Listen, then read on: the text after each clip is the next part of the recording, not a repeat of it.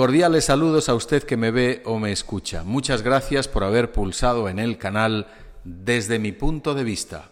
Soy Constantino de Miguel, periodista internacional durante muchos lustros y ahora libérrimo y libertario comentarista de la actualidad internacional. Caramba que se nos rompe la cadena, que se nos rompe la cadena que nos encadena, esa de la que dependemos para nuestra sociedad de consumo, la cadena global de suministros.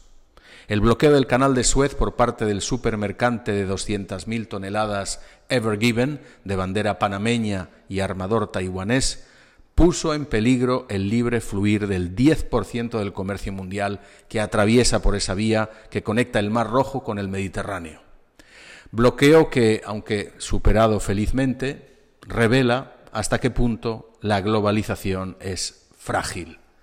Veamos qué ha pasado durante los últimos 30 años.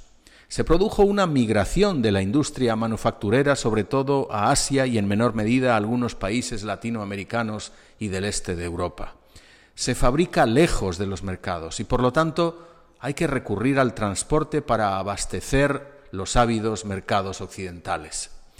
Y cuanto más barato sea el porte o el flete, más bajo será el precio del producto. Así que la competencia se impuso dando lugar a una carrera hacia lo superlativo y se han batido récords. Por ejemplo, el tren de mercancías que conecta Pekín con Madrid Atraviesa ocho países a lo largo de 13.000 kilómetros en solo 20 días. Pero es en el mar donde se ha visto una auténtica pasión por el gigantismo. Buques de gran envergadura. Si hace 15 años los mercantes más grandes podían transportar hasta 5.000 contenedores, hoy existen más de una decena que pueden albergar hasta 24.000 contenedores, como el HMM Algeciras con 400 metros de eslora y 61 de manga.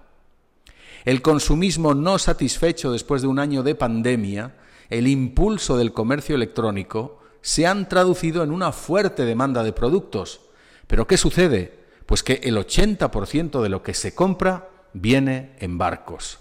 Así que el resultado es que los puertos aparecen congestionados, los contenedores escasean y el coste del flete se ha multiplicado por dos. Ahora el retraso causado por el bloqueo del canal de Suez ha venido a complicar más las cosas, con retrasos en las entregas y subidas de precios en muebles, café o papel higiénico.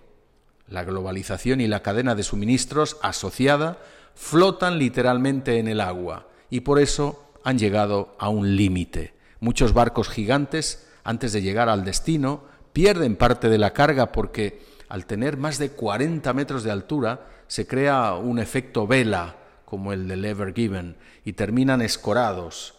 Maniobrarlos cada vez es más difícil. Y no descartemos que el canal de Panamá y su segunda vía, aunque sea más ancha, también llegue a ser escenario de congestiones.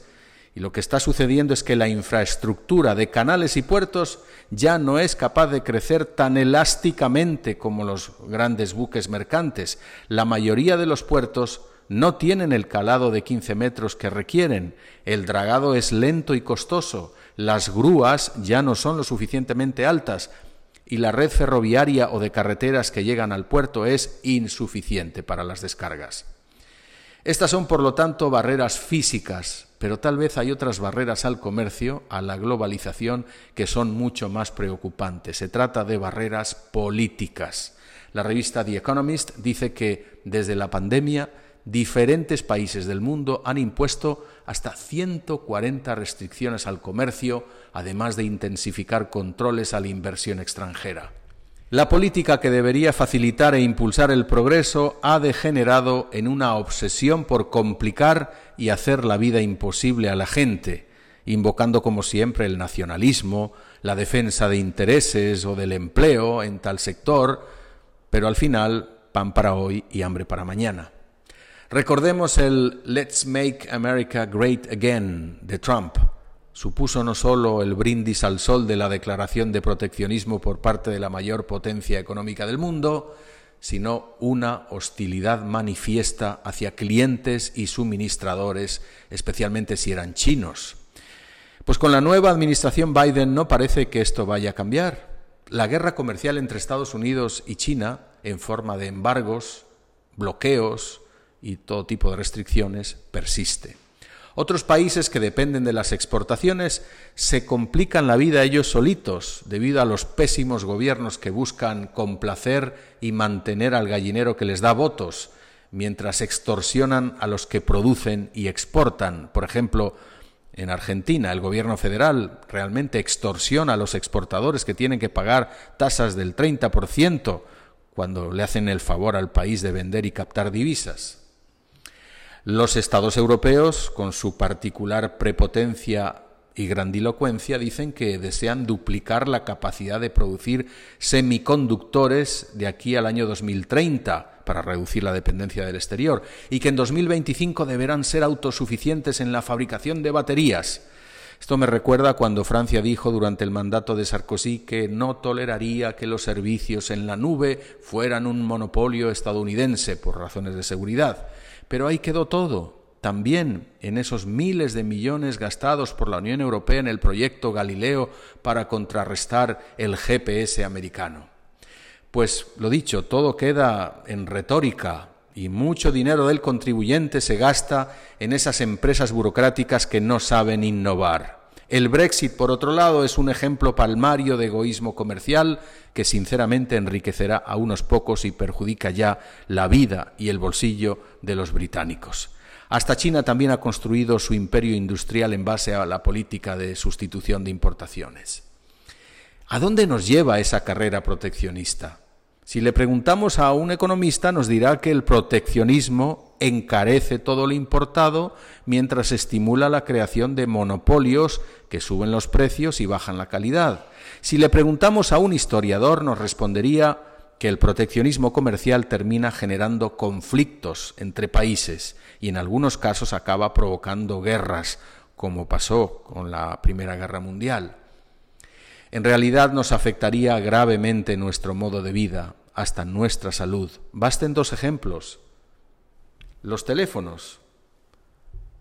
Un teléfono Apple se ensambla en China, pero sus componentes se elaboran en 49 países. La farmacéutica Pfizer, que desarrolló una de las vacunas contra el COVID, cuenta ni más ni menos que con 5.000 proveedores en el mundo. Y podemos seguir. Hasta el jamón York, que se vende en Francia, proviene de carne producida en Bélgica, procesada en Rumanía y vendida por brokers holandeses.